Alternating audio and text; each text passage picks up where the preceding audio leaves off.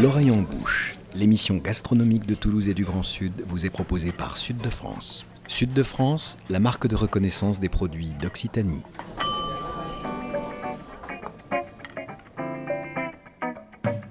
Bonjour et bienvenue dans L'oreille en bouche, l'émission gastronomique qui met Toulouse et le Grand Sud dans ses casseroles et dans vos oreilles. Le printemps est arrivé, sors de ta maison. Le printemps est arrivé, la belle saison. L'amour et la joie sont revenus chez toi. Vive la vie et vive le vent, vive les filles en tablier blanc. Chères auditrices, l'exégèse du texte du troubadour sautillant Michel Fugain est relativement aisé. Son ton est frais et empreint d'un enthousiasme qu'on ne retrouve guère aujourd'hui que chez les importateurs de masques chinois et autres profiteurs de crise. Mais pour une fois, soyons du côté de l'ardeur et de l'exaltation en pâte d'EF des années 70. Je vous propose de poursuivre. Dépêche-toi.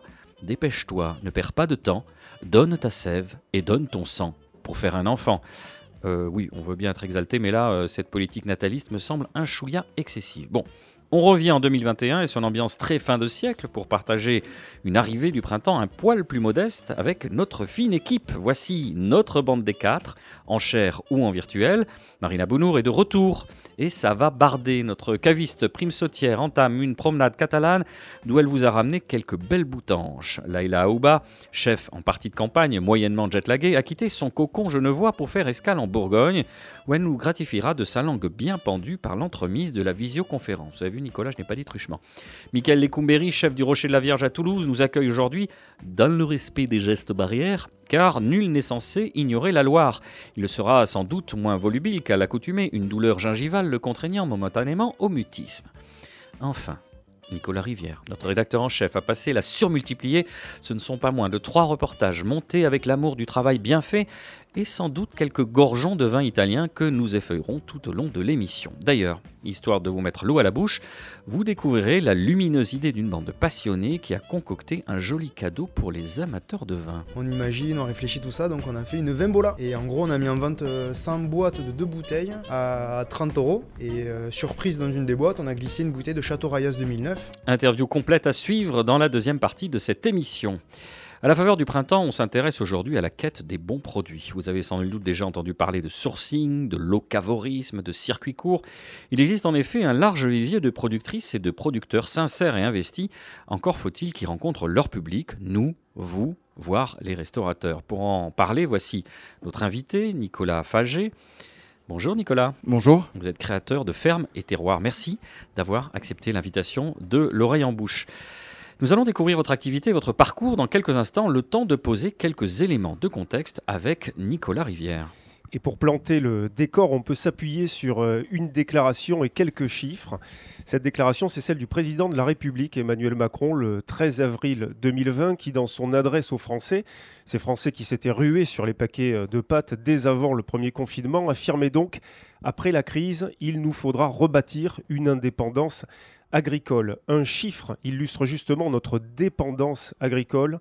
55% des produits qui composent un repas consommé aujourd'hui en France sont importés. Alors pour un pays à l'histoire et au patrimoine paysan aussi varié que le nôtre, cela peut paraître un comble, d'autant que la France aurait parfaitement les moyens d'assurer son autosuffisance en la matière.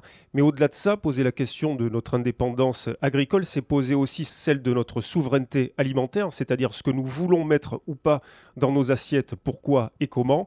Cette souveraineté alimentaire, elle est à la fois collective et individuelle, et c'est l'échelle individuelle que nous allons observer aujourd'hui en essayant d'interroger ce qui éventuellement est en train de changer dans les habitudes de consommation des Français, en quête, qui sait, d'un autre modèle pour leur nourriture terrestre. Justement, cet autre modèle, c'est ça qui vous a motivé, Nicolas Fagé? Vous avez, euh, je le rappelle, écrit, euh, créé pardon, Ferme et Terroir.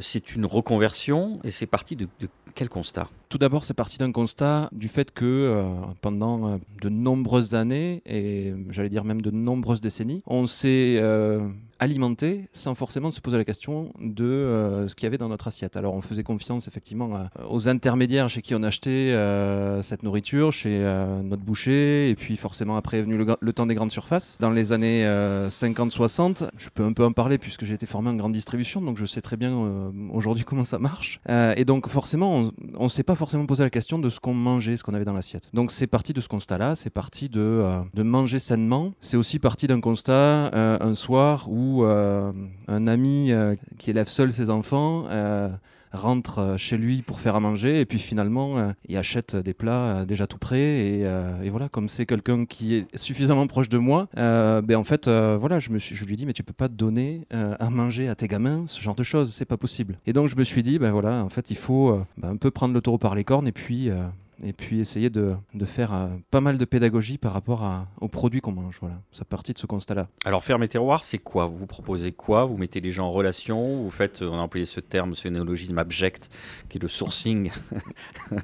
non, je plaisante. Mais euh, quelle est votre proposition? Alors, aujourd'hui, en fait, Ferme et terroir, c'est un site internet, euh, principalement, qui propose des produits quasi exclusivement occitans de petits producteurs euh, j'insiste sur le petit, euh, qui euh, travaille avec une, certaine éthique et notamment par rapport au bien-être animal, par rapport également à tous les entrants chimiques qui peuvent donner éventuellement à leurs animaux et ou aux céréales qu'ils cultivent. Et en fait, aujourd'hui, Ferme Terroir, c'est l'intermédiaire entre les petits producteurs et euh, le particulier via ce site internet, mais aussi euh, qui euh, sert aussi d'intermédiaire pour les professionnels, notamment les professionnels de la restauration. Nicolas Rivière. Oui, parce qu'à l'origine de la création de Ferme et Terroir, vous deviez vous adresser principalement aux professionnels et aux restaurateurs mais il y a eu la crise sanitaire entre-temps. Exactement, exactement. Effectivement, euh, euh, la, genèse en fait de, de Ferme Terroir, qui ne, ne s'appelait pas comme ça au départ, mais euh, on, a, on, a, changé le nom. Qui s'appelait Qui s'appelait Réseau Fermier Occitan, qui voulait dire ce que ça voulait dire pour le coup. mais comme voilà une, grosse structure a, à peu près le même nom, j'ai préféré changer de nom. Et puis finalement, Ferme Terroir, c'est tout aussi raccord par rapport à ce que je propose aujourd'hui. Et voilà. L'Occitanie, c'est un terrain de jeu fabuleux non, quand on aime les produits, parce qu'on a 13 départements, on a la mer, la montagne, la plaine, les contreforts, tout un tas de choses.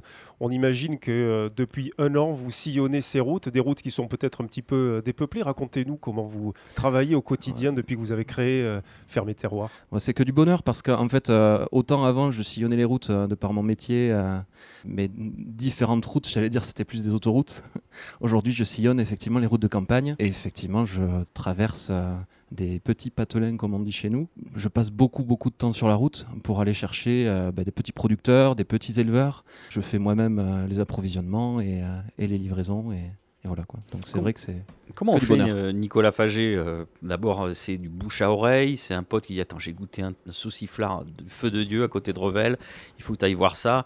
Comment ça se passe? Vous avez un réseau justement de, veilleurs? Vous avez des gens où c'est par, par l'amitié, par les relations? Comment ça se passe? Pas du tout, non, non, j'ai pas de réseau euh, d'informateurs, euh, même si euh, habitant à la campagne, on a toujours, ah, bah, tiens, tu devrais aller là, tu devrais aller là, parce que voilà, il y a un bel élevage de, de, cochons.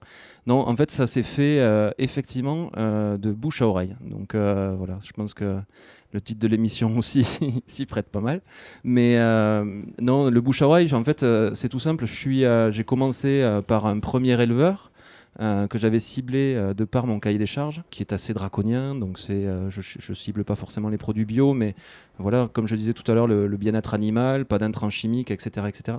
Et donc ce premier éleveur que je suis allé voir, je lui ai posé tout simplement la question, savoir s'il connaissait un éleveur de cochons, un éleveur de, de veau, de bœuf. voilà. Parce que vous saviez qu'il avait une certaine éthique et qu'à ce titre-là, il peut avoir des, gens qui travaillaient comme lui. Exactement.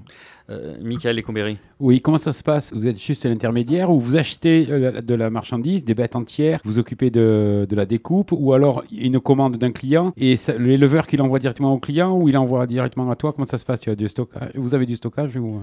L'objectif étant d'acheter les bêtes sur pied, effectivement, ce serait l'idéal. Aujourd'hui, j'ai pas forcément euh, la surface pour le faire. Euh, non, aujourd'hui, je, je, sers d'intermédiaire entre le particulier et ou les restaurateurs. Donc, j'achète les articles et les pièces euh, qu'on me commande et voilà, je fais moi-même le sourcing. Je vais moi-même chercher les, les, les, produits chez les, chez les éleveurs et après, je fais moi-même les livraisons. Donc, c'est vraiment, voilà, je sers d'intermédiaire entre le client final et, et le producteur. Nicolas Rivière. Vous avez parlé de petits producteurs avec un cahier des charges que vous êtes fixé, mais on peut imaginer qu'eux aussi se sont fixés euh, des critères pour travailler euh, du mieux possible. C'est vrai qu'à l'automne, on était allé chez Marie-Claire Simion, qui, euh, qui élève des pigeons hein, à Thiel, qui est un des produits qu'on avait découvert grâce à vous. Ces profils d'agriculteurs-là, c'est une nouvelle génération, sont des gens qui sont euh, d'une famille issue de la paysannerie et du monde agricole, ou est-ce que ce sont ce qu'on appelle des néo-ruraux? Est-ce qu'il y a un changement dans les profils que vous rencontrez sur le terrain? Alors aujourd'hui, euh, la plupart des, producteurs avec lesquels je travaille, ce sont des gens qui sont issus de ce métier-là, euh, de génération en génération. peu sont, sont des néophytes. Euh, donc effectivement, ils ont cette, euh, cette, euh, cette culture et cette tradition qui est suffisamment ancrée. mais on s'aperçoit que en fait, cette nouvelle génération essaye de d'insuffler un nouvel air à, j'allais dire, à leur façon de produire.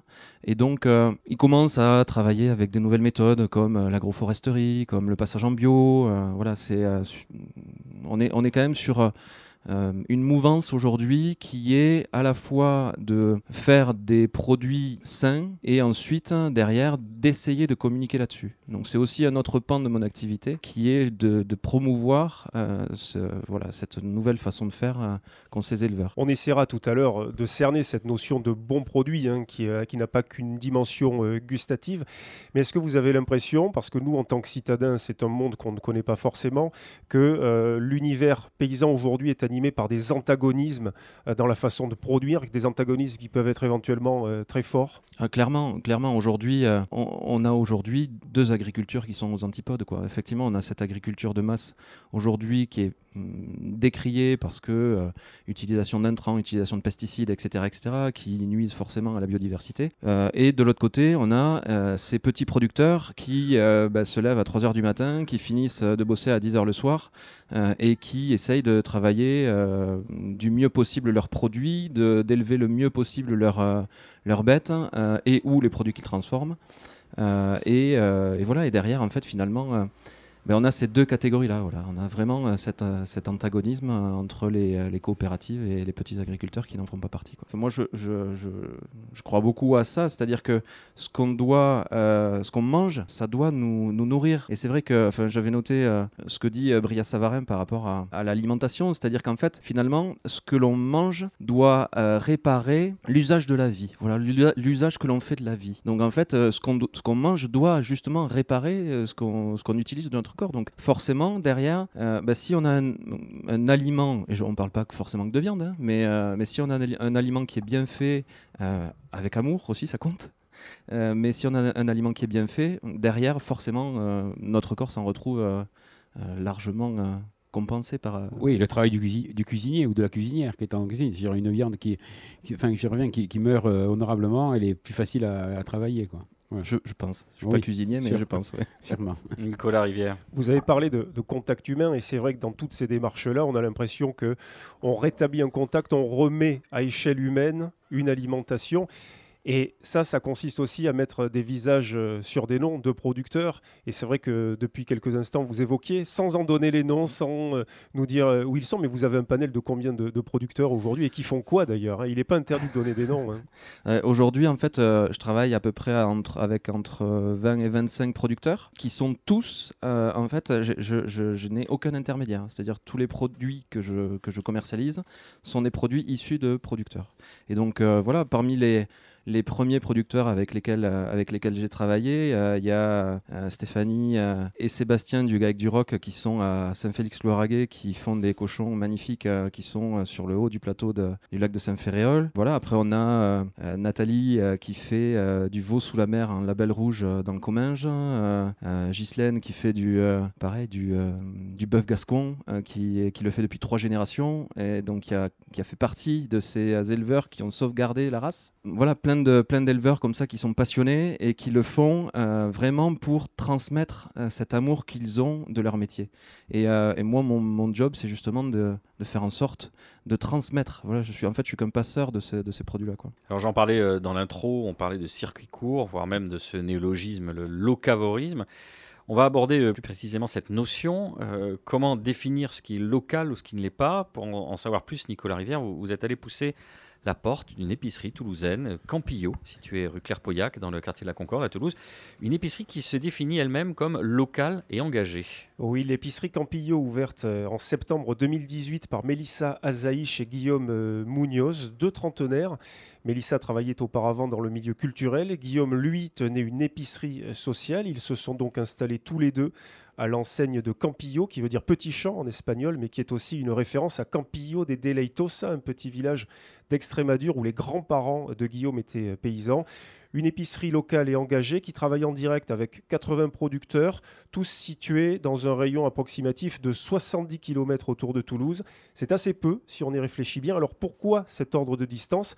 On écoute Mélissa Azaïch. Tout autour de chez nous, en fait, on a un vivier de nourriture hyper important et on n'a pas besoin pour les trois quarts de ce qu'on mange d'aller très loin. Et du coup, autant valoriser ces, produits et valoriser le travail des producteurs. Et vraiment, l'idée, c'était comme on travaille en direct et comme on travaille aussi avec des fois des petits exploitants, et eh ben, il faut que ce soit rentable pour eux de venir jusqu'à nous. Quand on travaille avec un grossiste, bah, les produits peuvent venir d'un peu plus loin puisque euh, le producteur il va pas se déplacer toutes les semaines. Là, si on travaille avec un, fromager euh, qui est un éleveur de brebis, etc., qui fait des yaourts, des fromages, s'il vient toutes les semaines ou toutes les deux semaines, euh, s'il a un petit élevage ou peu de produits à proposer, s'il fait plus de 150 km aller-retour, bah, ça va pas être très rentable pour lui.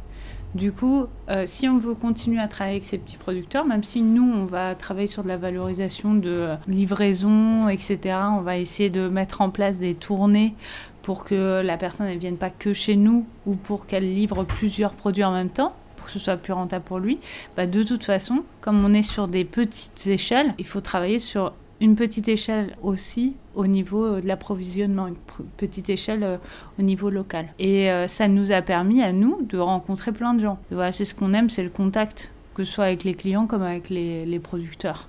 Un autre aspect soulevé par Mélissa Zaïch à votre micro, Nicolas Rivière, c'est celui de la saisonnalité.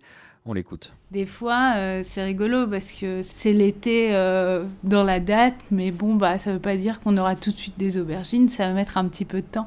Et euh, c'est vrai que moi, ça me fait des fois un peu rire quand je vois les calendriers de, des légumes du mois. Bon, bah, c'est parce qu'on est 1er avril que tout de suite on a exactement la liste de tous les légumes hein, qui vont sortir.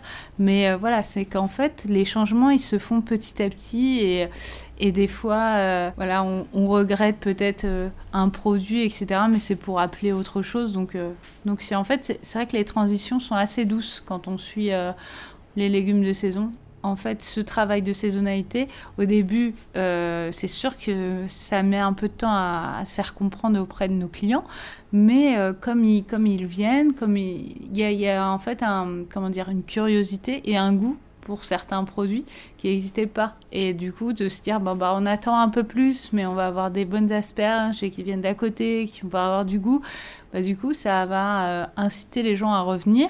Et du coup, ils vont être peut-être impatients, mais il va y avoir ce petit truc, euh, ah bah tiens, euh, quand est-ce que c'est la semaine prochaine? Et puis quand la petite surprise, ah bah tiens, je vous avais pas dit, mais finalement, il est arrivé une semaine plus tôt et vous avez des petits chèvres frais. Et comme ça fait deux mois qu'on n'en a pas eu, ou trois mois, bah, les gens ils sont encore plus contents. Par exemple, même pour les pommes, pour les poires, pour des choses assez courantes comme ça, en fait, les gens ils se rendent compte que bah non, en fait, des fois, il y a des moments, il n'y en a plus. Et, euh, et en fait, c'est chouette. Ça veut dire que peut-être dans peu de temps, on n'a plus de poires, mais là, dans deux semaines ou peut-être dans dix jours, on aura des fraises. Donc ça annonce euh, quelque chose de nouveau. Et donc, les saisons, on les voit un peu plus passer. Et ça, je pense que les gens, ils, apprécient particulièrement. Comme on est avec des gens qui reviennent, la pédagogie, elle se fait petit à petit. Peut-être qu'au début, on a fait un peu plus de pédagogie sur, euh, sur certains produits. Et maintenant, en fait, comme ils nous connaissent, comme on discute avec eux, et ben du coup, la pédagogie, elle se fait plus naturellement, mais c'est plus sous forme de discussion. Nous, on n'est jamais sur... Euh, donneur de leçons. Euh, si quelqu'un a envie de manger autre chose, euh, voilà, il peut le trouver ailleurs, il n'y a pas de souci. C'est juste, euh, bah, nous, on reste sur ces critères assez forts. Et du coup, l'idée, c'est vraiment de, de, prendre plaisir à suivre ces saisons et, et à apprécier bah, les, les, nouveaux petits radis de printemps, etc. Et ça, je pense que les gens ils vont plus nous demander des conseils sur comment préparer les choses plus que nous, nous reprocher qu'on n'ait pas certaines choses. Et donc c'est ça qui est assez chouette. C'est plutôt le dialogue de dire bah, tiens, je connais pas ce légume, comment on le cuisine? Ah bah moi je vous conseille ça, ça, ça. Et comme on les revoit, les gens, bah on a après des retours sur, euh, sur les recettes, sur les envies. Et, et ça arrive souvent que là par exemple on n'est plus d'ail, mais on a de l'ail. Bah, on explique ce que c'est. Et finalement ça va être très, très utile et ça va, ça va pouvoir remplacer d'une autre façon l'ail et ça marche très bien aussi. Et du coup, voilà, c'est des petites Surtout en choses. omelette. Ah, surtout en omelette ou euh, enfin même en salade, hein, c'est super bon. Et du coup, c'est vrai que ça, c'est des petits plaisirs et, euh, qu'on peut se permettre nous parce qu'on a cette clientèle qu'on revoit tout le temps. Laila Ouba, une réaction à ce qui vient d'être dit par euh, Mélissa Azaïch Alors déjà, c'est- effectivement un phénomène qui fait plaisir à voir, qui est de plus en plus étendu, d'avoir des petits commerces qui visent le locavore. Parce qu'il ne faut pas oublier, il y a eu une destruction du patrimoine nourricier. Donc quand il y a une disparition de quelque chose, ça devient une denrée rare. Donc euh, c'est rare d'avoir des bonnes choses. Et euh, ce qui me faisait peur, en fait, c'est la non-démocratisation du manger sain, du manger bon, en fait, de manger quelque chose qui a une, qui a une valeur nutritive. Parce qu'on est dans un monde burgerisé où l'obésité est limite indexée sur le PIB, donc on doit se questionner sur ce qu'on a euh, dans l'assiette. En fait, c'est un acte citoyen. L'écologie, quand on parle de l'écologie, de l'environnement, etc., je pense qu'il y a aussi une écologie anthropologique. Donc c'est super important en tant que cuisinier aussi, mais en tant que citoyen, et non pas juste euh, sous l'étiquette de consommateur, parce que ça dissocie du coup toute la vision globale de ce que c'est que la planète, l'humain, se nourrir en fait. Nicolas Fagé, par rapport à ce qui vient d'être dit par euh, Laila, je voyais acquiescer. Oui, en fait, euh, effectivement, aujourd'hui, c'est, euh, on- je trouve que c'est important de se reconnecter à l'essentiel. Tout à l'heure, euh, euh, on parlait de saisonnalité.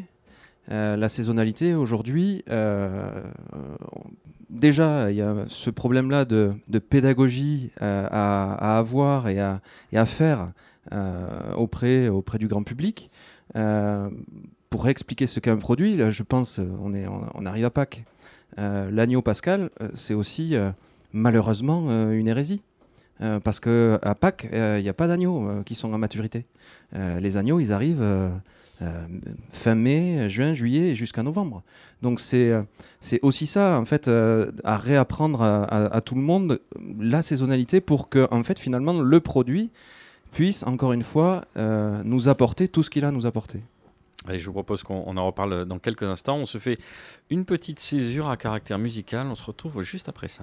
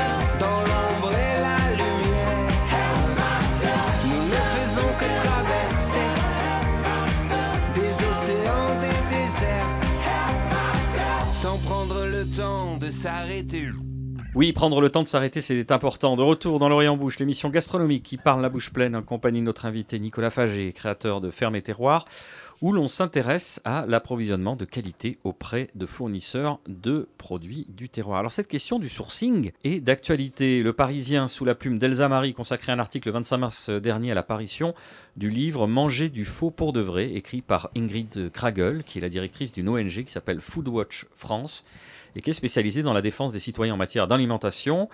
La militante a recueilli des témoignages, interrogé les instances, les industriels, décortiqué les chiffres de la répression des fraudes. Et qu'est-ce qu'on y apprend? Qu'une épice sur deux est frauduleuse en France, qu'un produit bio sur 12 ne l'est pas, ou que le thon avarié peut subir des injections chimiques pour retrouver fière allure et être revendu ni vu ni connu. Alors euh, c'est un petit peu inquiétant, on sait que le problème n'est pas récent, la consommation d'épices a bondi de 35% ces dix dernières années, et une enquête de la répression des fraudes de 2018 montre que le safran présente le plus d'ano- d'anomalies, 81% de faux safran. Ça n'étonne personne autour de la table. Suivi des poivres, dont on parlait dans une émission récente, 59%. Alors à l'intérieur, tenez-vous bien, parfois du sable pour augmenter le volume ou des allergènes qui ne sont pas mentionnés. Et fin 2019, en toute simplicité, en la répression des fraudes, toujours elle révélait que 54% du foie gras contrôlé était non conforme et l'un des foies contrôlés contenait moins de 1% de l'ADN de l'animal. Motus, en revanche, euh, sur le nom des fraudeurs, Foodwatch euh, lance donc une nouvelle pétition qu'elle a adressée aux autorités pour demander le nom des marques en question. Euh, voilà, on ne parvient jamais à avoir des informations transparentes, déplore Ingrid Kragel. Cette fois-ci, on veut que ce tabou soit levé. Vous n'êtes même pas étonné, Nicolas Fagé Ah, Absolument pas. Effectivement, c'est une des raisons pour lesquelles j'ai euh, établi un cahier des charges euh, très strict par rapport aux produits que, que, je distribue et aux, et aux producteurs avec lesquels je travaille. Euh, je vais citer par exemple une, un, de mes, un de mes partenaires qui est le, verger Toutico, qui est, qui est dans le Tarn-et-Garonne, à côté de Valence d'Agen, qui fait des sauces américanisées, on va dire euh, voilà, du ketchup, de la sauce barbecue. euh, euh, de la sauce piquante, par exemple, qui sont très très bien faites. Et lui utilise essentiellement ses produits à lui, c'est-à-dire ou éventuellement les légumes qu'il fait pousser, enfin que son voisin fait pousser. Euh, qui sont euh, des tomates de pleine terre, euh, qui, voient le soleil et qui sont de saison. Et derrière, il transforme sans additifs, avec des épices qu'il fait pousser lui-même. Par exemple, sa sauce piquante, c'est des piments habanero qu'il fait lui-même pousser dans son, dans son potager. Les oignons dans la sauce barbecue, c'est ses oignons qu'il fait fumer lui-même dans son fumoir chez lui. Donc voilà, en fait, c'est tout ce cahier des charges-là qui... à, mes yeux est, est fondamental Euh, et en fait euh, je, je bannis tous les produits euh, dans mon catalogue qui contiennent des additifs même si ce sont des additifs qui ne sont pas nocifs pour, pour la santé. Enfin, en tout cas, aujourd'hui, qui ne sont pas nocifs pour la santé. Et donc, toutes, toutes, voilà, tous ces produits aujourd'hui qui sont, ben, malheureusement, on, pourrait parler de la ramballe, hein, c'est la même chose, hein, mais voilà, donc c'est Ça, c'est malheureusement. l'ancien de la grande distribution qui parle Malheureusement, oui. Euh, je, je citerai pas de marque et je citerai pas pour qui j'ai travaillé, mais bon, c'est pas difficile de retrouver ça sur LinkedIn aujourd'hui. Mais euh, non, mais après, euh, c'est vrai que voilà, malheureusement, malheureusement, euh, la plupart des gens ne se doutent même pas de ce qu'ils ont dans leur assiette, quoi. Donc c'est vrai que c'est euh, fondamental de faire de faire cette pédagogie et de réexpliquer, mais c'est mais c'est compliqué parce que parce que euh, ben, il faut passer au-dessus de la mêlée. Euh, et je sais de quoi je parle, mais euh, ben, bon voilà quoi, c'est très compliqué. Si Mika, vous, vous souhaitiez réagir Oui, donc je dis qu'il faut continuer ce combat, parce que c'est c'est vraiment un combat. Mais il existe depuis 20 ans. Je veux dire, je- la caricature, c'est Jean-Pierre Coff, qui à la télévision était le premier à jeter euh, en disant cette merde-là. Je veux dire, c'est un combat qui, qui menait déjà il y a 25 ans. Et on a quand même l'impression que ça bouge pas, mais je, je pense sincèrement que ça bouge. Je- Il y a de plus en plus de gens, moi je vois des gens, des copains à moi, qui savent aujourd'hui qu'il vaut mieux acheter ne serait-ce qu'une carotte à un petit paysan à Saint-Aubin que trois carottes à un supermarché. L'apport calorique, il est aussi important dans cette carotte achetée au paysan et le goût est multiplié par trois. Donc euh, il faut continuer et euh, ça sera long. quel rôle, peuvent, euh, quel rôle peuvent jouer les, les chefs euh, dans tout ça, Nicolas Rivière? Ça, c'est une question qu'on va poser euh, à Leïla et à Michael. Mais c'est vrai, Michael, que vous le soulignez, ça fait des années que ça existe. On n'en est plus au stade du frémissement. Il y a une dynamique, certes, qui est encore minoritaire, mais il y a une dynamique. On pourrait citer, par exemple, euh, Trouvailler Terroir, Terroir d'avenir à Paris, qui a aujourd'hui 150 salariés. La Ruche qui dit oui, qui est une plateforme qui permet de s'approvisionner. Euh, on pourrait citer également aussi, et là, c'est là où on en vient à la cuisine. Près de chez nous, Serge François à Auvillard, à l'hôtel de l'horloge, qui a toujours mis en avant les producteurs avec lesquels il travaillait. En France, il y a quelqu'un qui est très connu pour ça. Alors lui, parce qu'il a sa propre ferme, c'est Fred Ménager hein, à la ferme de la Ruchotte. Et justement, Leïla, je me tourne vers vous. Est-ce qu'aujourd'hui, ce travail, alors encore une fois de sourcing, hein, un terme qui nous vient un peu du sabir, mais le fait aussi euh, de mettre des noms sur les produits qu'on sert dans sa cuisine, dans sa salle, est-ce que c'est un critère aussi de différenciation pour vous? C'est un critère de différenciation et surtout sur le parcours en fait que j'ai choisi euh, de faire, ça a été un, des seuls critères, c'est euh, de choisir des lieux qui travaillent en lien direct, le moins d'intermédiaires possible, avec les fournisseurs et les producteurs. J'aimerais juste revenir sur une définition qui date de 1755 dans l'encyclopédie de Diderot et d'Alembert, où on parle de l'action de cuisine, en fait, l'acte de cuisiner comme acte mécanique, et il définit, il dit, l'action la plus simple et la plus naturelle est devenue un art destiné à masquer le goût des aliments. Donc en fait, l'acte de cuisiner en tant que cuisinier, quand on cherche à faire des espumas et à, à complexifier quelque chose qui est naturellement bon, ça me ça, me ramène à cette expérience à l'auberge de Chassignol, où il y a un potager à côté de l'auberge, et on se sert aussi du marché du coin, des producteurs du coin, et où une demi-heure avant le service, j'allais cueillir les petits pois qui étaient servis crus, parce qu'ils n'avaient pas besoin d'aucune transformation. Donc l'importance du produit en lui-même, c'est aussi la euh, je ne vais pas dire la disparition du cuisinier derrière, mais c'est la sélection en amont, effectivement, mais de savoir quand est-ce qu'il faut intervenir pour amener quelque chose dans cette assiette-là qui ramène à la fois le goût, mais aussi qui soit nutritif et bon pour la santé. Nicolas Rivière. Oui, l'auberge de Chassignol euh, en, Auvergne. Il y a aussi un chef connu en Camargue, Armand Arnal, hein, qui travaille euh, principalement euh, à la chassagnette hein, avec les produits de, son potager. Michael Lécouméré, vous, aimeriez avoir un potager place, place ici? Non. non, j'en ai eu un, j'avais un petit jardin ouvrier à la sortie de Toulouse, mais travail trop. oui, oui, j'avais quand même 200 mètres carrés. Hein. Non, après, moi, je pense que le cuisinier, c'est une question de sincérité. Moi, je fais euh, ce métier par sincérité. Enfin, après, c'est ma vie comme ça. Mais... Et donc, la sincérité, c'est pas mentir. quand on sort dans la salle à la fin, quand il y a quelqu'un qui vous dit la viande est super bonne, elle vient d'où? Il faut savoir répondre sans mentir. Elle vient de là. Et voilà, l'éleveur, c'est un tel. La coopérative, c'est celle-là. Voilà, moi je crois que le, le, le mot, c'est la sincérité. Le cuisinier, il doit rien cacher, il doit tout prouver ici. Moi, ce qui m'énerve le plus, c'est justement les mecs, les gens qui disent euh, c'est fait maison, on, reviendra sur ce label où rien n'est fait maison, on a juste rajouté quelque chose. Il n'y a pas plus mensonger que ça, il n'y a pas plus euh, destructeur euh, que ça. Voilà. Donc, effectivement, de la carotte, de l'oignon, on essaye à 95%, parce que oui, je dis, il va nous manquer des carottes, je vais aller à côté, à Carrefour Market, je prendrai du bio, mais voilà, il y a 5%. ouais, on, fait comme tout le monde, quoi. Hein. Leïla. Euh, je, rejoins, Michael sur la sincérité et en fait il y a une phrase d'un en revenant à Slow Food hein, qui, date de 86 maintenant. En fait qui était, ils étaient précurseurs aussi dans cette démarche là euh, il y a un restaurateur euh, de Rome qui par rapport au vin naturel notamment qui disait si je spéculais sur le dos d'un vigneron qui s'est décarcassé pour nous amener les plus fraîches et joyeuses nouvelles de la terre au prix le plus démocratique possible en quoi serais-je différent d'un banquier?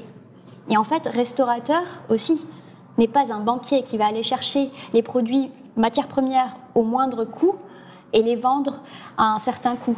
Et il y a eu cette utilisation un peu frauduleuse de certains, euh, de certains producteurs, notamment Sylvain et Hart avec ses asperges qui sont magnifiques, etc., où on retrouve ce nom dans les menus alors que la personne a commandé qu'une seule fois, qu'a travaillé qu'une seule fois avec euh, ce producteur, et on va spéculer sur, sur ces producteurs-là. Donc la sincérité, elle est importante. Une personne qui est très sincère autour de cette table, c'est Marina Bounour, qui nous revient et on est, euh, on est joyeux, on est rempli d'un plaisir j'allais dire sincère, justement, enfin authentique. Non dissimulé. Voilà, non pareil. Euh, vous avez franchi les frontières de l'Occitanie, Marina. Vous êtes parti à la découverte du vignoble catalan espagnol, d'où sans doute votre mine réjouit, enfin à, deux égards, le fait que vous nous retrouviez et que vous êtes un peu baladé dans des endroits sympatoches. Un petit peu. Bah oui, je suis allée, je suis allée beaucoup sourcer euh, ces derniers temps, c'était sympa. Je suis allée en, euh, balader en terre catalane, là où encore les, les restaurants existent. Ça paraît un peu euh, extraordinaire, mais oui, de l'autre côté de la frontière, on peut encore manger au resto. Effectivement, c'est une des raisons pour lesquelles je suis partie là-bas aussi. Donc, on va faire une première étape. euh, donc, j'ai visité déjà quatre vignobles différents, enfin quatre vignerons et vigneronnes différents. Et donc, je vais commencer par la première que je suis allée visiter. Donc, euh, la première étape, c'est au domaine de Vega Etchela, chez Eva Vega Etchela.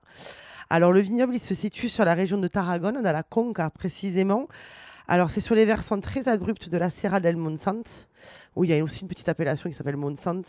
Alors, c'est quand je dis vraiment abrupte, c'est vraiment très, très, très abrupt. Elle se trouve à peu près entre 800 et 900 mètres d'altitude. Ces vignobles qui vont être entièrement en terrasse. Euh, cette zone-là est une des zones les plus euh, arides, en fait, de Tarragone. Donc, on est sur des sols principalement d'ardoise. Donc, c'est encore plus compliqué. Des énormes deltas entre le jour et la nuit au niveau des températures. Donc, ça va donner des vins avec en même temps beaucoup de fraîcheur et en même temps beaucoup de maturation et de, et de fruits un peu noirs. Alors, elle va avoir beaucoup de cépages différents. Donc, elle va travailler principalement soit sur des monocépages, donc voilà, une seule gamme, enfin, un seul raisin, qu'elle va travailler 50-50 en fût et en amphore, qu'elle va assembler après en bouteille. Et euh, sinon, elle va travailler en, en bicépage, mais voilà, elle va vraiment euh, euh, essayer de faire vraiment un cépage par terroir et donner l'expression à chaque fois. Alors, ça donne des choses très pures. hein. Moi, j'ai beaucoup aimé parce que effectivement, on a, je trouve, dans ces vins, on arrive à avoir vraiment la typicité de chaque cépage. On a des vins un peu comme Eva, en fait, des, vins très généreux, des choses complexes, mais pas prises de tête. Et ça, je trouve que c'est très important. On va avoir des vins qui vont être très faciles à boire dans la jeunesse, mais en même temps où on sent qu'il y a un fort, potentiel de garde. Euh, elle est connue pour un vin qui s'appelle Brutal, que je vois en plus qui est sur une étagère euh, au rocher, euh, qu'on va aussi retrouver si vous souhaitez en boire. Donc moi, je vous invite d'aller chez elle parce que c'est quand même particulièrement beau. Elle vous fait les dégustations au milieu des vignes et c'est franchement magnifique parce que c'est quelque chose de presque lunaire. hein. C'est d'une aridité incroyable.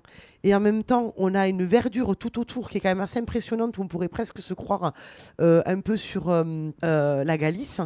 Alors que elle, elle est vraiment sur un espèce de, piton rocheux, plein de cailloux. Elle, a choisi presque l'endroit le plus compliqué pour faire du vin. Et la bonne idée, en fait, c'est qu'ils ont racheté en fait donc des parcelles. Et un des propriétaires avant avait fait une, sorte d'excavation. Il a fait un énorme trou en fait dans une montagne presque. Et ça fait collecteur d'eau. Donc du coup, ils, vont, ils réutilisent cette eau-là de ruissellement et tout ça et de pluie pour pouvoir un petit peu irriguer les vignes.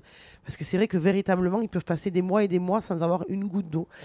Et donc, si vous n'avez pas l'occasion de pouvoir y aller parce que votre, tête- votre test PCR est positif, vous pouvez toujours aller chez, euh, chez Poison, euh, qui eux en ont aussi brutal en blanc et en rouge, me semble-t-il. Voilà.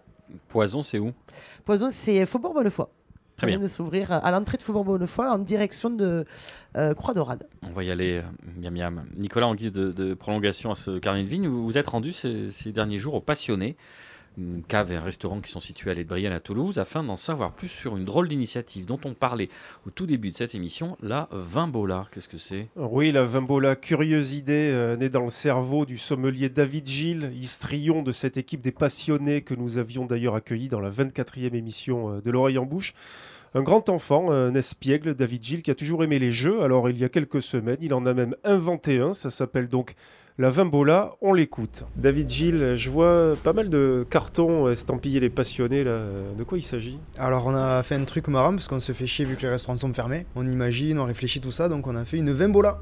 Et en gros on a mis en vente euh, 100 boîtes de deux bouteilles à 30 euros. Et euh, surprise dans une des boîtes, on a glissé une bouteille de Château Rayas 2009 bah, d'une valeur de 370 euros. Et l'idée c'est que bah, il y a un joyeux lar- larron qui va dépenser 30 balles et qui va se mettre une bouteille à 370 euros quoi, et qui pourra la boire avec nous s'il est gentil. Et là, donc, des clients sont déjà venus récupérer euh, des boîtes. Est-ce que le Château Rayas est déjà parti? Et pas encore, on n'a pas eu la chance de le rencontrer, on- il nous tarde. Et on attend avec impatience euh, le bénéficiaire de la bouteille euh, cadeau. Quoi. Et pourquoi Rayas d'ailleurs C'est un domaine particulier? Le château Rayas, il est situé bah, à Châteauneuf-du-Pape, appellation dont on ne fait plus la réputation. Et alors le vigneron s'appelle Emmanuel Reynaud et euh, il a une manière de faire des vins de manière très particulière, de gens qui font finalement des vins qui dépassent un petit peu le terroir et, l'appellation, sur un terroir de sable euh, assez magique, entouré de bois. Donc ça fait des, des- vins euh, aussi particuliers dans ce sens-là, parce que le terroir est atypique. Malheureusement, de plus en plus, ça fait partie des vins un peu spéculatifs, très recherchés. Ben, du coup, on s'est dit qu'on allait de manière aléatoire, par le, hasard, donner cette bouteille-là pour la modique somme de, de 30 euros à une personne au hasard. La vente est terminée et du coup on a prévenu tous les, tous les gens euh, qui avaient acheté la boîte pour qu'ils viennent euh, retirer la boîte qu'ils ont réservée. Quoi. En gros ils donnaient un numéro euh, au hasard, ils choisissaient leur numéro et, et on leur a attribué le numéro de manière aléatoire là, sur les boîtes. Il y a vraiment un Rayas dans le lot ou c'est juste. Ouais, ouais, il y a vraiment un raillasse, on l'a mis. D'ailleurs, je sais pas s'il fallait pas qu'on demande à un huissier de justice de contrôler tout ça, quoi. Et c'est pour ça qu'il y a vraiment une raillasse dans, la- dans, dans une boîte, quoi. D'ailleurs, sur les réseaux sociaux, on va essayer de le filmer, celui qui va bénéficier de cette boîte-là, pour montrer un peu, le, un peu qu'on est gens honnêtes et passionnés, quoi. Donc au final, le double risque, c'est soit d'avoir un château Rayas, soit de découvrir éventuellement des vins que- qu'on connaît pas. En fait, c'est comme la fête foraine, il n'y a pas de perdant. C'est 100% gagnant. C'est euh, la Vimbola, c'est euh, on dépense 30 euros, on a deux bouteilles de vin dans tous les cas, donc on pourra noyer sa peine euh, si on est triste de ne pas avoir la grosse bouteille très chère. On pourra noyer sa peine avec deux bouteilles de vin, quoi. et- Donc c'est 100% gagnant au final. Allez, vous pouvez nous le dire maintenant, Marina. C'est vous qui l'avez gagné, C'est cette moi. bouteille? Non, alors, je, je- écoutez, je sais pas encore parce qu'on est- on n'est pas allé chercher la boîte encore. Donc on a le, on a le, le nombre, c'est bon. Ils nous ont appelé euh, après avoir passé la commande.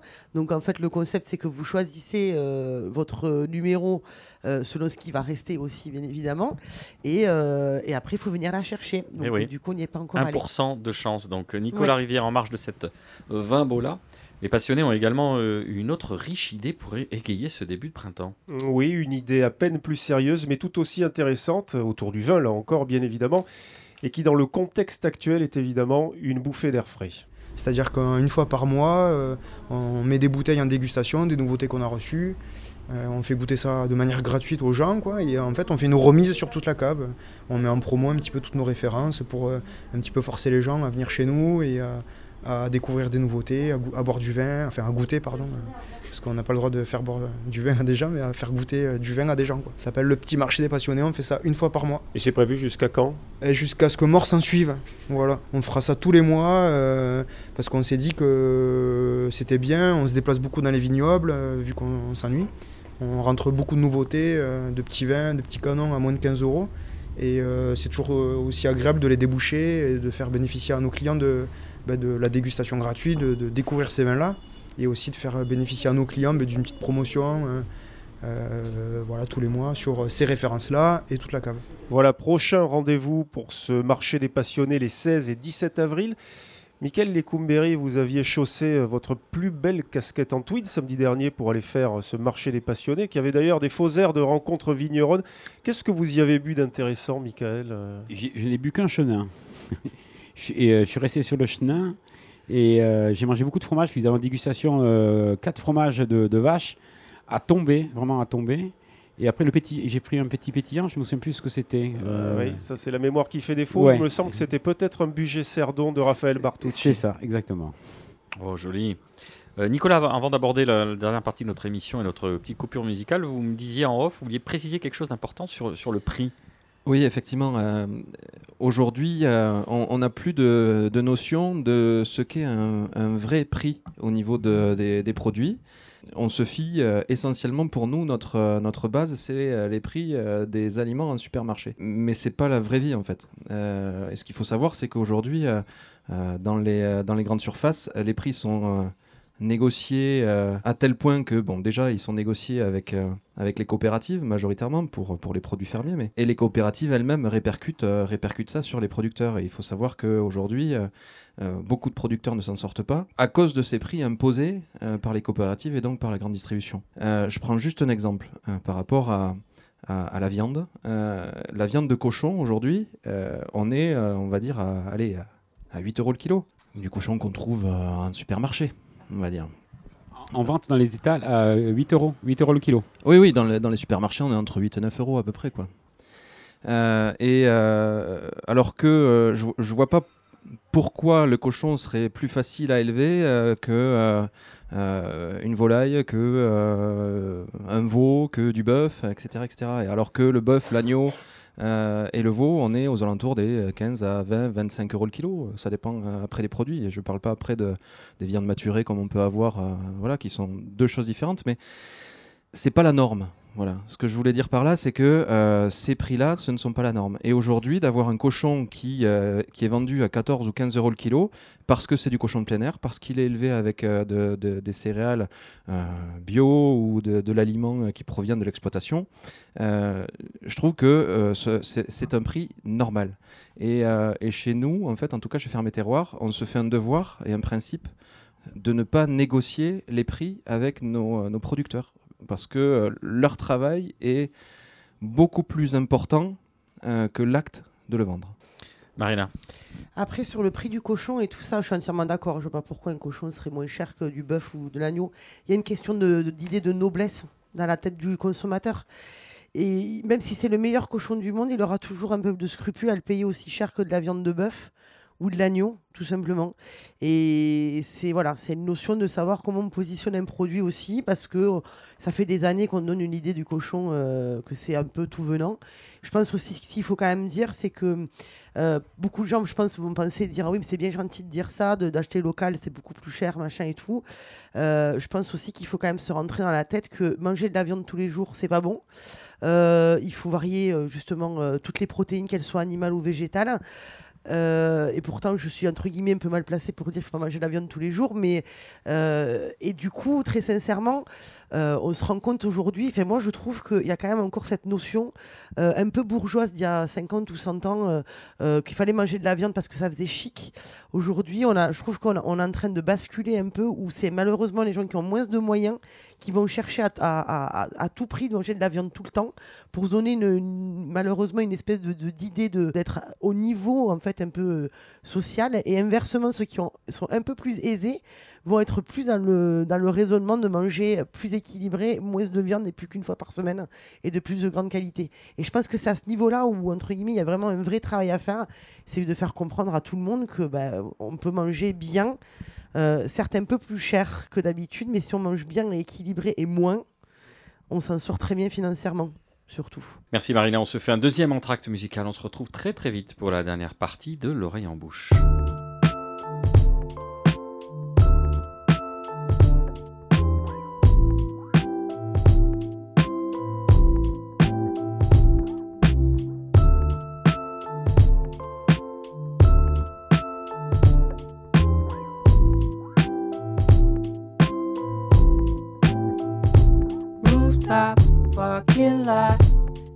And whatnot. You can see all the way to the final bus stop where we met in July. I was broke, you were hot, and this blue sky reminds me of things we forgot to say. Here it comes. Look at the sun. It's all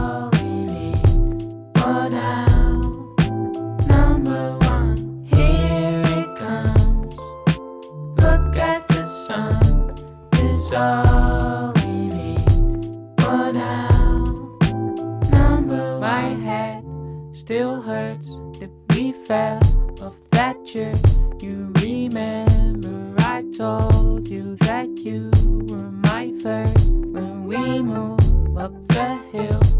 I promise I will start the life that we dreamt of. I know I feel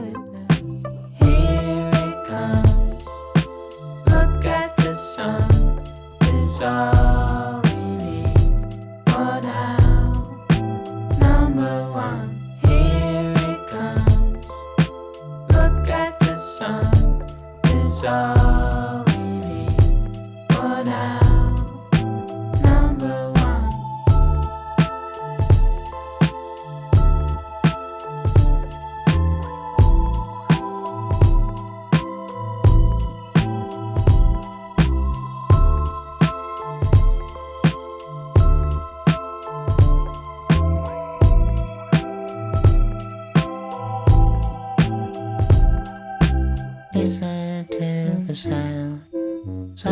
Summer's coming round, so right away. talk and talk. Let it all be common sense.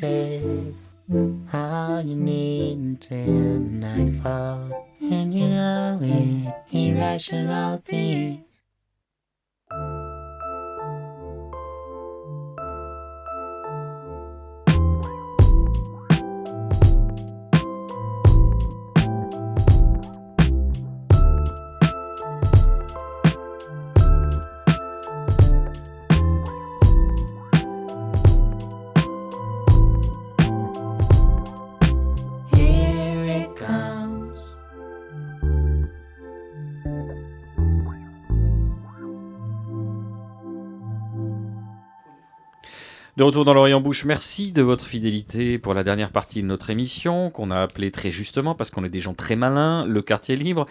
On commence avec vous, euh, Laïla, et un livre référence pour vous sur l'agriculture naturelle.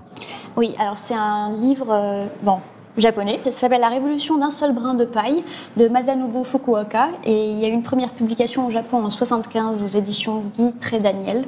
Donc c'est un microbiologiste de formation, spécialiste en phytopathologie. Il remet en cause le progrès de l'agriculture scientifique qui a mené à l'agro-industrie et propose une philosophie du non-agir. Il prône donc une méthode qui consiste à coopérer avec la nature et non à tenter de l'améliorer par la conquête. En résumé, c'est vivre et laisser vivre. Merci Laïla. Nicolas, Nicolas Rivière. Oui, pour vous parler d'une initiative très récente, celle du Colibri, qui vient tout juste euh, d'éclore à Toulouse et à Bordeaux, sous l'impulsion de Sandra Ben Slimane, qui est chef de cuisine au Baluchon à Toulouse, la table bistrotière de Jean-Louis Kay. Sandra anime donc des ateliers de cuisine sur mesure, quel que soit le niveau, chez les particuliers ou bien chez elle, avec euh, sans doute à l'avenir une dimension sociale et inclusive. On l'écoute. Alors euh, moi c'est un projet auquel je pensais déjà depuis un moment, qui là c'est ben, forcément avec euh, tout ce temps libre en fait c'est développé un peu plus vite que prévu et donc euh, voilà je me suis dit que c'était le moment opportun pour préparer tout ça. Ça a été publié sur tout ce qui est réseaux sociaux et sur certaines plateformes comme Superprof la semaine dernière. Donc là voilà on est vraiment au tout tout début de tout ça. Le, le côté intéressant en fait dans le fait d'apprendre à cuisiner c'est de faire avec ce qu'on a chez soi. Je ne serai pas dans une cuisine professionnelle, je ne serai pas dans un local professionnel donc on part vraiment sur le côté, euh, voilà, c'est à domicile, donc euh, ce sera vraiment pour un moment de partage et de- et de- d'échange en fait, familial, convivial. C'est vraiment le but de, de, de mon projet. Après, à terme, c'est ça, ce serait avoir des, des- ateliers de sensibilisation euh, auprès des enfants, auprès des personnes handicapées, notamment auprès de non-voyants. C'était aussi un, des biais qui m'intéressait aussi beaucoup par ça, parce que ça fait vraiment quelques années, comme je disais là, que j'y réfléchis et, et voilà. Donc c'était cette partie-là du social qui m'intéressait. Voilà, et pour contacter Sandra Ben Slimane, le compte Instagram de Colibri Atelier Culinaire. Pour finir, on vous indique, pour celles et ceux qui n'auraient pas encore dans leur bibliothèque, la magnifique revue Bon, dirigée par Romain Jubert, qui est sortie en fin d'année 2020 et qui aura servi de euh, document préparatoire à une grande partie de cette émission. On les salue et on les remercie. Merci à toutes et à tous de nous avoir suivis. Cette émission s'achève. Merci à notre invité, Nicolas Faget. L'oreille en bouche est une émission coproduite et diffusée par l'homme qui a vu l'homme qui a vu l'ours. Radio Radio, Radio Radio Plus et Radio Terre. Vous pouvez nous retrouver sur notre page Facebook. Vous pouvez nous réécouter sur radio-radio-toulouse.net, SoundCloud, Mixcloud, Apple Podcast, Google Podcast, Spotify et depuis peu sur Deezer. Le petit trésor que nous chérissons tous s'appelle notre Instagram. Il grandit dans l'ombre tutélaire de Nicolas, l'épouse vert Rivière, qui l'entoure de toutes ses intentions, le bichonne, le cajole. Et tout ça pourquoi Pour que l'homme ou la femme de goût le délaisse, lui jette à peine un coup d'œil, où on lit la condescendance et l'ennui blasé. On se réveille, chers auditeurs et auditrices, et on ne laisse pas s'étioler notre manager de communauté. Faites semblant, feignez l'intérêt, likez, même distraitement, comme disent les moins de 49 ans. Si vous ne le faites pas pour lui, faites-le pour Marina. Je vous rappelle enfin cette citation de Pierre Desproges En cas de morsure de vipère, sucez-vous le genou, ça fait marrer les écureuils. Rendez-vous dans 15 jours, et d'ici là, portez-vous mieux.